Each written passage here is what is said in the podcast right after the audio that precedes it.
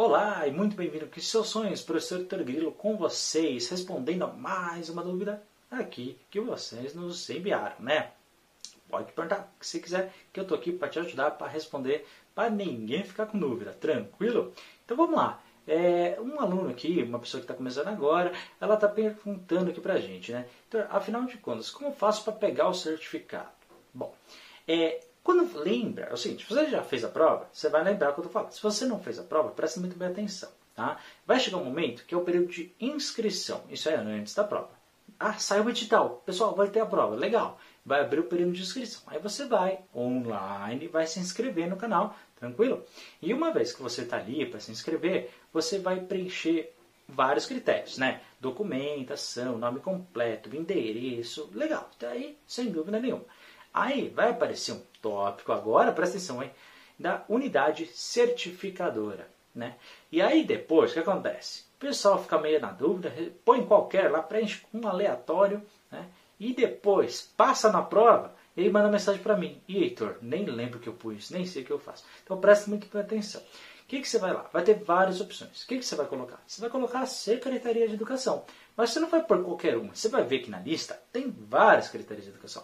Você vai pôr qual? Aquela pertencente ao teu estado. Então, se você é do estado de São Paulo, né, o seu lugar onde você vive é São Paulo, você vai fazer a prova no estado de São Paulo, você vai colocar a Secretaria de Educação do estado de São Paulo. Ah, Heitor, mas eu sou do Rio de Janeiro. Ah, você vive no Rio de Janeiro. Você vai fazer a prova no Rio de Janeiro? Então você vai colocar a unidade certificadora né, da Secretaria de Educação do Estado do Rio de Janeiro, tá bom? Então você sempre vai escolher a Secretaria de Educação de acordo com o seu estado. Né? Por que, eles têm essa opção aberta? Porque muitas vezes, né, de repente, a pessoa vai no próximo ano vai se mudar para outro estado, então ela tem essa opção, de repente, fazer a prova no local né, e depois, no próximo ano, de repente, buscar o certificado em outra unidade. Não tem problema nenhum. Tá? Então eles deixam essa opção em aberto. Só que o que acontece? O pessoal geralmente, ah, vou colocar qualquer secretaria de educação. E aí depois é complicado, né? Que você tem que avisar que você está vivendo em outro estado, aí tem que mandar os documentos para um, aí depois validar o certificado em outro. Então gera uma confusão absurda. Então, para não ter esse erro, no dia que você for fazer a inscrição, só escolher a Secretaria de Educação do estado pertencente àquilo que você quer buscar o seu certificado. Entendeu essa dúvida? E aí como é que acontece? E aí, depois da prova, o pessoal vê, vai, vai demora alguns dias para o seu resultado, o pessoal fica ansioso, sai o resultado o pessoal já quer de maneira imediata. Olha, o que acontece? Cada estado tem um jeitinho diferente, pessoal, para certificar. Tá? Alguns precisam de uns documentos a mais, outros a menos. Alguns já têm uma base de dados maior daqueles que foram inscritos, outros não têm essa base de dados. Tá? Outros é, realmente precisam de certos documentos, outros precisam mandar por e-mail, outros são online. Então, cada né, Secretaria de Educação tem sua forma de trabalhar. Normal, não deveria ser, né? Deveria ser um padrão, mas não é assim que funciona a nossa realidade. Então, o que acontece? É, você aos poucos você vê que alguns estados depois que as notas saem alguns são automáticos já valida você coloca os dados beleza outros não você vai ver que vai demorar mais outros podem até 60 dias outros podem 90 outros vão pedir que você mande um monte de documento por e-mail outros você vai ter que ir presencial é, depende muito também desse momento aí da pandemia que a gente pode estar vivendo quando você estiver vendo esse vídeo ou não.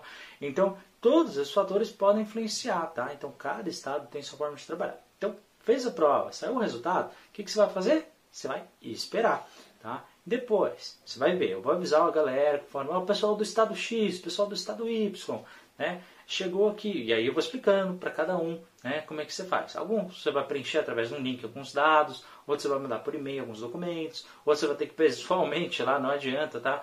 E, e, conseguir, tá? Mas geralmente é um processo bem facilitador. E aí você envia os documentos básicos que são necessários e você assim consegue o seu certificado. Lembrando, hein, tem dois tipos de certificado. Tem o certificado parcial e o certificado normal, certificado completo. Completo, pronto, é isso que você sabe acertou os quatro eixos da prova, atingiu a nota mínima, beleza, está certificado, acabou, não tem segredo nenhum. Tá? Agora, tem o certificado parcial. Vitor, como assim? Vamos supor que você não passou é, em um eixo, vamos supor.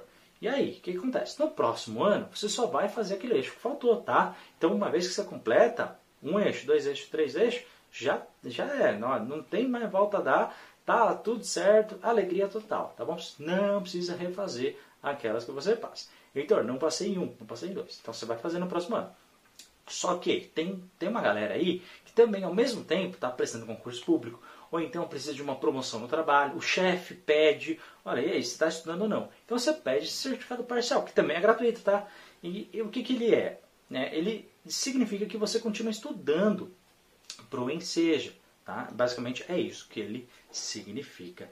Tá? E aí que você vai continuar a estudar e que na próxima prova você vai realizar outras modalidades. Então ele é muito interessante para aqueles que precisam de um documento que comprove realmente que você está estudando. Se for esse o caso, você pode solicitar também. Tá? Pessoal, espero que vocês tenham entendido. Qualquer dúvida, estou aqui para ajudar vocês. Obrigado por ter assistido esse vídeo. Qualquer dúvida, escreve aqui embaixo nos comentários. Não esquece de dar o like e se inscrever no canal. Obrigado por ter assistido. Um forte abraço. Até o próximo vídeo. Tchau, tchau.